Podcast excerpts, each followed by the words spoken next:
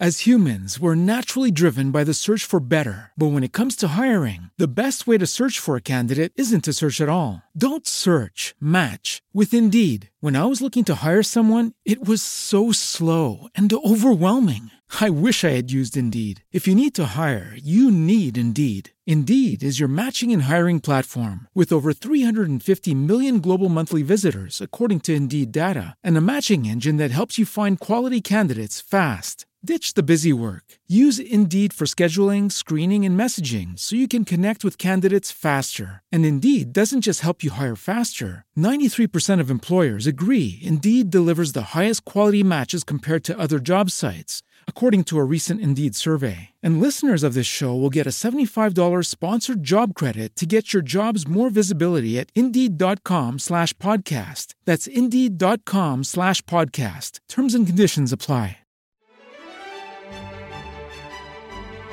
Matizartes, un espacio dedicado al arte y sus protagonistas.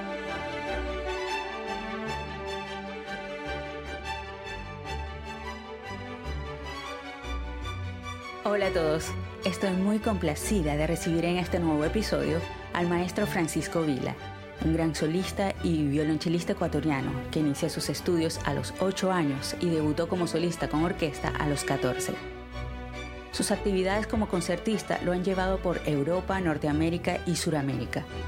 Y sus colaboraciones musicales incluyen a artistas como Nobuko Imai, Gary Hoffman, Michel Ariñón, Hans-Horst Schellenberger, Andrei Baranov, entre otros. Francisco ha sido solista con orquestas de gran renombre, entre ellas la Orquesta Sinfónica de Houston, la Orquesta de Cámara Real de Balonia, la Orquesta Sinfónica de Dakota del Sur, la Orquesta del Festival de Santander, la Orquesta de la Universidad de Indiana, la Orquesta de Florida Central y todas las orquestas principales de su natal Ecuador. Asimismo, ha sido galardonado con el segundo premio del decimoquinto concurso anual Endes Films y el vigésimo segundo concurso Flame en París. También ha recibido varios honores, entre ellos la codiciada Sphinx Empower Grant y el Taricio Trust Young Artist Grant en el año 2018. Francisco ve la enseñanza como un aspecto importante de la creación musical Así que desde el año 2015 crea y dirige el Festival Internacional de Música de Esmeraldas, su ciudad natal en Ecuador. Este es un proyecto social que otorga becas de matrícula completa a talentosos jóvenes de Centro y Suramérica durante dos semanas de clases magistrales con algunos de los más grandes artistas del mundo. Actualmente mi invitado es maestro de violonchelo de la Longy School of Music of Bar College en Cambridge, Massachusetts, y toca un excelente violonchelo elaborado por Vincenzo Panormo en 1790.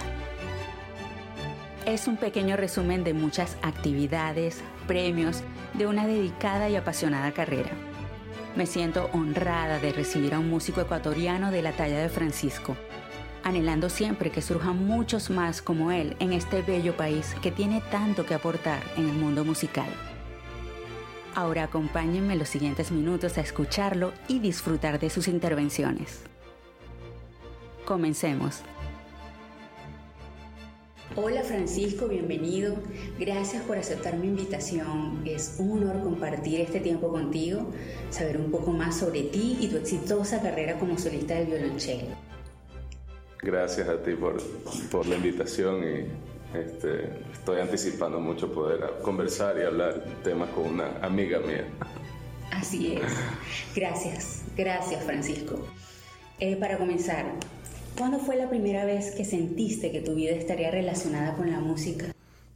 Este, Sabes que desde chiquito, cuando empecé a tocar el cello a los 8 años, eh, inmediatamente sentí como una conexión hacia el instrumento y, los sonidos que salían del instrumento. Y luego cuando empecé a encontrar grabaciones de los grandes chelistas, me enamoré de ese sonido y de la expresión ¿no? Eh, musical. Y ahí siempre supe que iba a estar como que conectado a la música por toda mi vida, pero nunca supe que iba a ser una profesión, porque no entendía muy bien ese concepto cuando estaba chiquito. Eh, y ya luego, en términos más prácticos, se aclaró todo cuando entré a la universidad y ya vi como que cuáles iban a ser mis posibilidades. ¿Cómo fueron tus inicios con el violonchelo y qué atesoras de ese tiempo? Los inicios fueron un poco precarios porque eh, cuando me fui de Ecuador tenía ocho años y, terminé viviendo en, Miami. Y ahí en la escuela pública, por suerte, había un programa de música. Eh, donde los chicos tenían acceso a, instrumentos y también a tocar como en orquesta. Entonces ese fue mi primer contacto en realidad con todo este mundo musical, pero a, los inicios apenas aprendiendo qué era el instrumento y tal. Me recuerdo, te, te cuento de los profesores que eran la motivación en ese entonces que me pusieron el instrumento en las manos y con mucha paciencia y cuidado como que explicaban las cosas. Y probablemente eso tuvo un, un, impacto positivo en mi percepción de todo el, el proceso de aprendizaje del instrumento. Francisco, eres fundador y director artístico del Festival Internacional de Música de Esmeraldas. ¿Qué te inspiró a crear tan hermoso proyecto y qué satisfacciones has recibido a través de sus ediciones cada año? El Festival Esmeraldas, eh, ¿qué me motivó? Dices. Eh, el hecho de que yo he tenido oportunidades, habiendo vivido en Estados Unidos, de conocer profesores buenos que me han ayudado mucho, que me dieron bastante información para mi formación como instrumentista. Y siempre pensé, bueno, aparte de esto, quiero, aparte de lo que tuve yo, ¿no? Oportunidad de conocer a estas personas y tal, y, tocar con otros chicos también de buen nivel, de eso se aprende, de todos esos contactos. Em, dije, quiero brindarle a mi país y a los países vecinos, pues, la misma oportunidad, sin que tengan que irse a Europa o a Estados Unidos, cosa que no es posible para todo el mundo, ¿no? cuando son jóvenes artistas. De ahí sale la idea de crear el festival. Hemos tenido ya cinco ediciones y la próxima se continuará ya el próximo año, ¿no? 2022. Cada año hemos tenido la participación de un por medio de 40 jóvenes artistas y unos 12 eh, artistas invitados. Eh, y vienen completamente becados, eh, solo se pagan la llegada básicamente, eh, el viaje. ¿Cuál era la otra parte de la pregunta? Disculpe. ¿Y qué satisfacciones has recibido a ah. través de sus ediciones cada año? Te cuento que ese periodo de tiempo durante el año es como que el, el periodo de tiempo que, al que quiero llegar cada año porque me llena muchísimo. Está, o sea, es un lugar donde perfectamente se alinea todo lo que a mí me interesa y me gusta. tocar con los colegas que están ahí, como que es raro tener a todas esas personas juntas en un lugar por un periodo de tiempo. Y además el, el, el ver cómo reaccionan los chicos al tener contacto con esas personas, ¿no? y, y verlo todo como que eh, en desarrollo en el momento, ¿no? ¿Sí me entiendes? Cuando se conocen, cuando se conocen también, también entre ellos, entre los jóvenes artistas. Eh, toda esa experiencia es muy bonita porque se ven conexiones. Se ven conexiones que, y, después uno piensa, a ver, esperemos que de, de haberse conocido aquí, que algo más surja a causa de eso. ¿Qué sientes cuando subes a cualquier escenario del mundo e interpretas para el público la obra que has preparado con tanta dedicación? Siento que es una oportunidad completamente única de, por, ah, por, muchas razones. Una de ellas es que una obra de arte, no, una obra musical, no existe hasta el momento que no estés tocando. O sea, ni en el momento que estás en el escenario, hasta que no empieces a tocar la primera nota, esa pieza no existe. Y nunca va a haber existido eh, exactamente como la rendición que vas a presentar esa noche. O sea, es una vez en la vida. Y, si la toco la próxima semana va a ser distinta a esta semana. Y entonces soy muy consciente de eso y, y, sé que este hecho es lo que lo hace tan especial, porque vas a vivir ese momento una sola vez. literalmente, porque los tiempos en la siguiente rendición van a ser eh, distintos, va a ser un diferente espacio, va a ser con otras personas quizás, ¿sabes? Entonces como que esa oportunidad es una joya, muy especial. Em, y obviamente la otra parte de esa transacción es el público y cómo, y cómo lo reciben. Y, uno tiene el poder de, de establecer esa conexión de energías, ¿sabes? Y eso es lo más bonito. Sé que has sido alumno de importantes maestros que han sido una gran influencia para ti, pero me gustaría saber muy especialmente cuál fue tu experiencia de recibir enseñanzas del maestro del violonchelo, Janos Starker. El señor Starker, yo siempre digo, yo fui a estudiar con él cuando tenía 19 años. Em, y siempre digo que él fue el que me enseñó a tocar el cello. O sea, me dio toda la facilidad para poder luego expresarme libremente.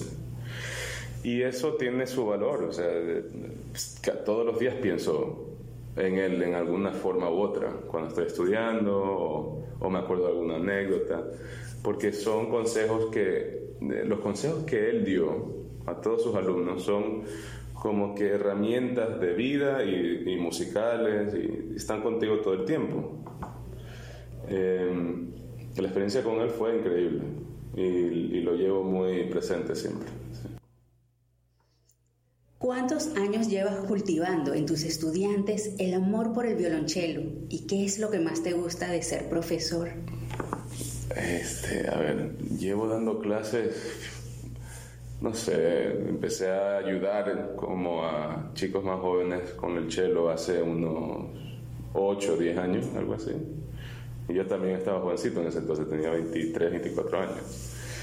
Pero obviamente lo que uno más disfruta es ver cuando capta el estudiante algo que le has dicho, un concepto más avanzado y como que ellos logran entenderlo y aplicarlo. Cuando lo aplican y, y ellos mismos notan una diferencia en su sonido o en la forma que están tocando determinada cosa, ahí es donde, claro, dice, ok, está funcionando esto. ¿Cómo fue tu experiencia como violonchelista principal de la Orquesta Sinfónica de Aalborg en Dinamarca? Esa experiencia fue, fue muy linda porque estaba de líder de una sección muy buena, con colegas excelentes, buenas personas y sobre todo muy profesionales. Este, aprendí mucho, o sea, aprendí mucho de, de, cómo liderar una sección, de cómo, eh, cómo formar, cómo empastar básicamente, como que en el sonido, un sonido grupal, ¿no?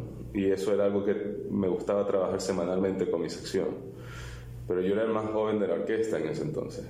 ¿sabes? Entonces también como que esas experiencias a uno le enseñan como un adulto, ya una persona mayor, eh, eh, tiene esa vulnerabilidad y esa flexibilidad de compartir en esa experiencia ¿no? con alguien que es más joven que supuestamente es el jefe de la fila. Y eso me enseñó mucho de cómo, cómo ser abierto y mantenerse abierto a esas posibilidades a medida que uno se va poniendo mayor y me enseñó pues a, saber comunicar las cosas muy claramente, sin mucho palabreo, eh, en el proceso del ensayo. Y, bueno, y se aprende mucho de los directores, cuando son muy buenos se aprende bastante. Eh, un maestro mío, Gary Hoffman, siempre dijo eh, que un buen director de orquesta es como un buen maestro para la orquesta porque les enseña a tocar, les enseña a, a tocar y formar texturas y colores. me pareció muy interesante. Y en varias ocasiones tuve esa experiencia con unos cuantos directores en esa orquesta. Excelente. Francisco, ¿qué mensaje le darías a los jóvenes talentos del violonchelo en Ecuador y Latinoamérica que aspiran a dedicarse de manera profesional al instrumento? Qué buena pregunta. Eh, inmediatamente se me viene algo a la cabeza, que es lo que he estado diciendo últimamente a, varios estudiantes. Les digo, tienen que preocuparse de pasar bastante tiempo con su instrumento. Creo que ayer en una clase lo dije a una persona. Porque un gran aspecto de lo que hacemos es físico. Y entonces, al no pasar el tiempo adecuado o suficiente con el instrumento, en ningún momento llegas a, a, convertirlo en extensión de tu cuerpo. Y el instrumento se debe tocar, si lo quieres tocar a un alto, alto nivel, tienes que pasar suficiente tiempo con él para conocerlo, en, conocer toda la geografía, conocer las sensaciones que se relacionan al sonido que quieres crear, porque ayer estaba hablando, por ejemplo, de que cada sonido en el instrumento, porque es tan físico el cello, eh, tiene una sensación corporal que se asocia con ese sonido. Entonces, cuando yo ya me estoy imaginando qué tipo de sonido quiero, quiero tocar, antes de tocarlo, ya voy preparando el cuerpo para tener esa sensación que va asociada con ese, sonido. Entonces, eh, pero esa relación de cuerpo a instrumento se forma únicamente pasando las horas con el instrumento. Ahora, yo no soy un gran proponente de eh, de pasar ocho horas estudiando. tampoco lo veo muy útil, porque uno tiene que tener un periodo de tiempo de concentración, buena concentración enfocada en, el estudio para poder sacarle lo máximo. ¿no? Pero es importante hacerlo una y otra vez, cada día. Cada día tener esa, eh, esa consistencia. Aparte de eso, eh, yo puedo hablar por mi propio proceso personal que fue que escuchaba muchísimas grabaciones de buenos chelistas, de los grandes, de los veteranos, pues. Veía muchos videos, porque yo no tuve profesor hasta los 17 años. O sea, yo empecé a los 8, pero nunca, o sea, entre mi familia, que ninguno de nosotros sabía mucho la importancia de tener este guía personal, individual. Pero me gustaba tanto que yo escuchaba bastantísimas grabaciones, veía muchos videos y eso creó un concepto de sonido del instrumento en mi cabeza. Yo ya sabía cómo tenía que sonar en todos sus matices. Entonces, de modo que cuando ya recibo el profesor, él me da a mí las herramientas para hacer lo que yo ya me estaba imaginando, porque ya conozco el idioma en cierto aspecto. El idioma musical tiene muchísimos más detalles que el idioma hablado que cualquier lenguaje. Eh, entonces es muy importante llenarse los oídos y la mente de sonidos, de orquesta, de los diferentes compositores, de diferentes instrumentistas, para entender cómo, cuáles son las posibilidades del instrumento.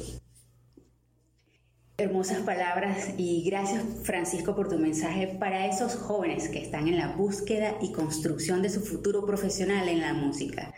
Estoy muy feliz de compartir este tiempo contigo y conocer un poco más sobre tu trayectoria y pasión por tu instrumento. Deseándote el mayor de los éxitos en todos tus proyectos. muchísimas gracias. Y gracias también a todos por escucharnos. Nos encontramos en un nuevo episodio. Bye.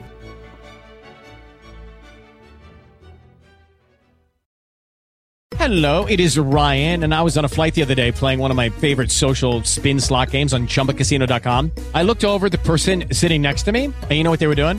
They were also playing Chumba Casino. Coincidence? I think not. Everybody's loving having fun with it. Chumba Casino is home to hundreds of casino style games that you can play for free anytime, anywhere, even at 30,000 feet. So sign up now at chumbacasino.com to claim your free welcome bonus. That's chumbacasino.com and live the Chumba life. No purchase necessary. DTW, void, prohibited by law. See terms and conditions 18 plus.